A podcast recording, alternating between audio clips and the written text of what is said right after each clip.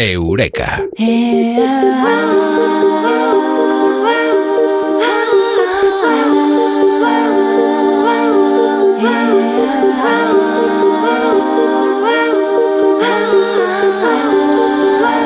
Venus está de moda, Venus eh, y sus inconveniencias eh, para la vida está esta noche presente en Eureka con Amado Martínez. Amado, muy buenas, ¿qué tal? Buenas noches desde Venus. Alguno dice, voy a cambiar de aires. Pues que no se vaya Venus, ¿no? Venus es caliente y muchos pensarán, hmm, eh, ¿por le va la marcha? Porque, porque se llama como Venus, la diosa del amor, estas cosas de la sensualidad y todo esto. Eh, pues mm, no, la verdad es que no. La verdad es que no vamos a irnos allí en busca de un idilio ardiente porque lo que pasa en Venus es que hace caloraco, o sea, más calor que salir en verano con pantalones de pana en Sevilla a las 4 de la tarde. O sea, lo de Sevilla, lo de Sevilla es el polo sur a su lado, ¿no? claro, eso, es, vamos, ya ahí hace fresquito.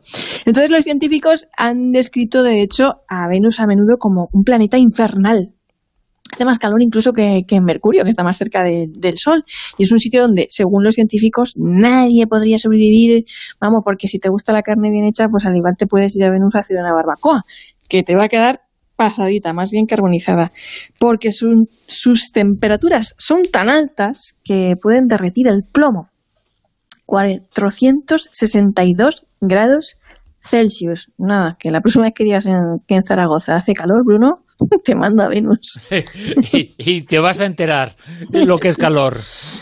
Oye, además es un planeta lentito, ¿no?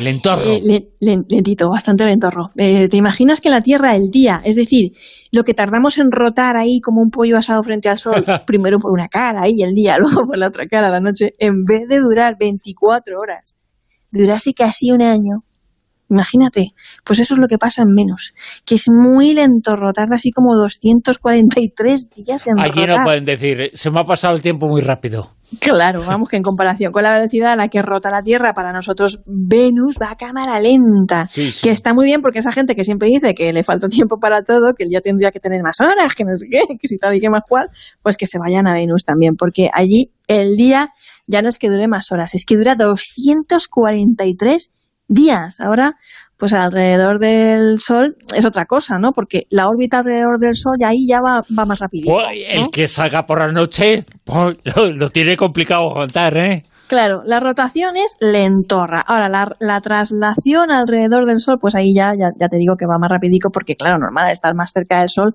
pues la elipse que tiene que recorrer para rodearlo es más cortita y sí, va a buen paso. Un año venusino son 225 días terrestres. ¿ves? o sea que casi es lo mismo, ¿no? Eh, girar que dar la vuelta.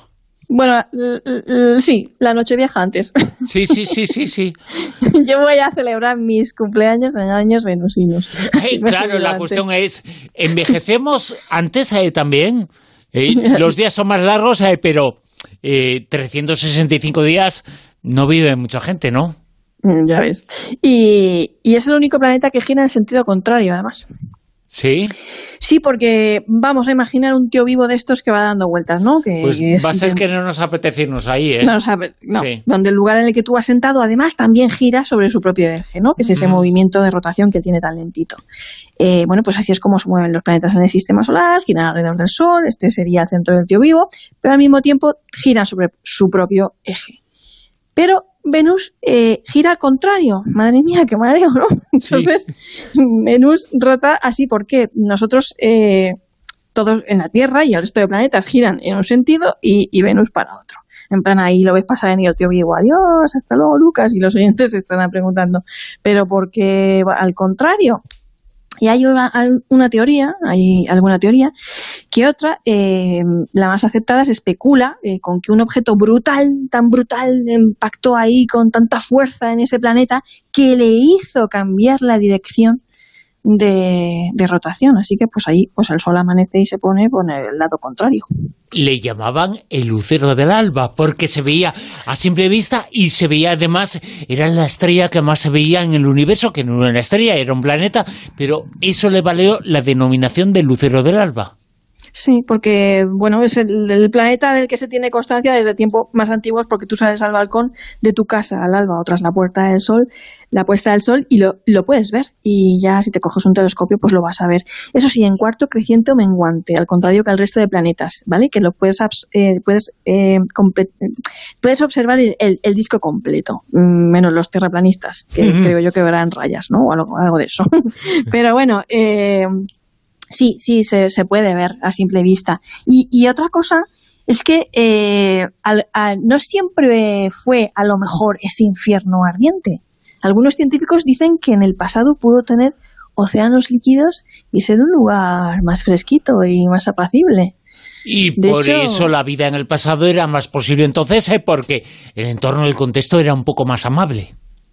Sí, eh, parece que, hay estudios que dicen que en el pasado las corrientes oceánicas eh, pues actuaron como freno en la rotación de los planetas que tienen océanos líquidos. Por ejemplo, en la Tierra las corrientes oceánicas hacen que la velocidad de rotación disminuya 20 segundos cada millón de años, ¿vale? Pues bien, lo que, lo que dice este estudio es que las mareas oceánicas disminuyeron la velocidad de rotación 72 días terrestres por cada millón de años, ¿vale? Esto además en relación con, estas peculiaridades de, Venus. Y estos expertos dicen que al rotar ahí tan lento el pollo, pues claro, se acaba asando y por eso se evaporó el agua y desencadenó el efecto invernadero. Eh, se puede decir que Venus eh, no es un lugar apacible para irse, pero estamos conociendo cosas de Venus en del pasado y del presente gracias a esa información, esa noticia. Sí, sabemos, por ejemplo, que bueno, que hay algunos planetas donde llueven diamantes, como Neptuno y Urano, pero en Venus hay una columna tóxica de nubes de lluvia de dióxido carbónico y ácido sulfúrico. Tiene una atmósfera muy sofocante, bastante, compuesta en un 96% de dióxido de carbono y ya ves, pues tiene un efecto invernadero enorme y que aquí en el planeta Tierra yo digo que como sigamos emitiendo gases tóxicos y calentando el planeta, ya verás ya. Y luego tiene una superficie bastante activa, con volcanes en erupción muy muy activos, así cual fragua de volcán o unos vientos huracanados. De Vamos, un lugar ideal para vivir, ¿no? 724 kilómetros por hora, para que te hagas un tornado, un tornado en la Tierra tiene una velocidad media de 180 kilómetros por hora y ahí tiene unos vientos de 700 y pico kilómetros por hora. O sea, que tú sales a la terraza a tender la ropa en Venus y verás si se te va la pinta. No sé, no es un lugar muy apacible, ¿eh? No, eh, nos sentiríamos, además tiene mucha presión, nos sentiríamos eh, pues lo mismo que si de repente cogiéramos y nos tirásemos al agua y buceáramos a un kilómetro de profundidad. Ya te digo yo que un buzo a más de 300 metros no, no se puede sumergir, ¿no? Es un, un lugar bastante especialito, ya te digo, los científicos siempre lo han descrito como un infierno en la Tierra. Un infierno en la Tierra. Venus, en Venus esta noche en Eureka. Comado Martínez. Amado, muchas gracias. Un abrazo grande. La rosa de los vientos en onda.